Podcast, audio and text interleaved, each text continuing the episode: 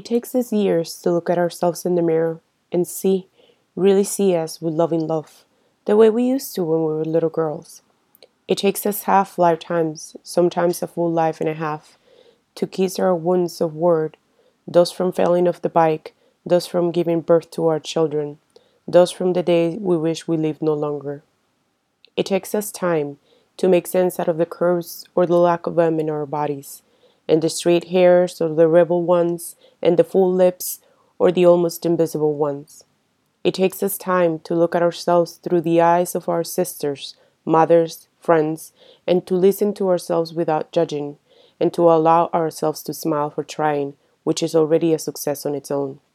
It takes us lifetimes to forgive our failures and wash away our guilt and give ourselves room to be, the human beings who also fall apart, and hug ourselves as absent mothers or the overly present ones.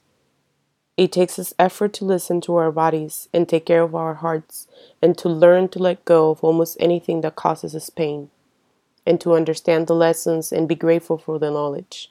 It takes us years to look at ourselves in the mirror with loving love, the way we used to when we were little girls, and give the woman in the mirror a flirty smile.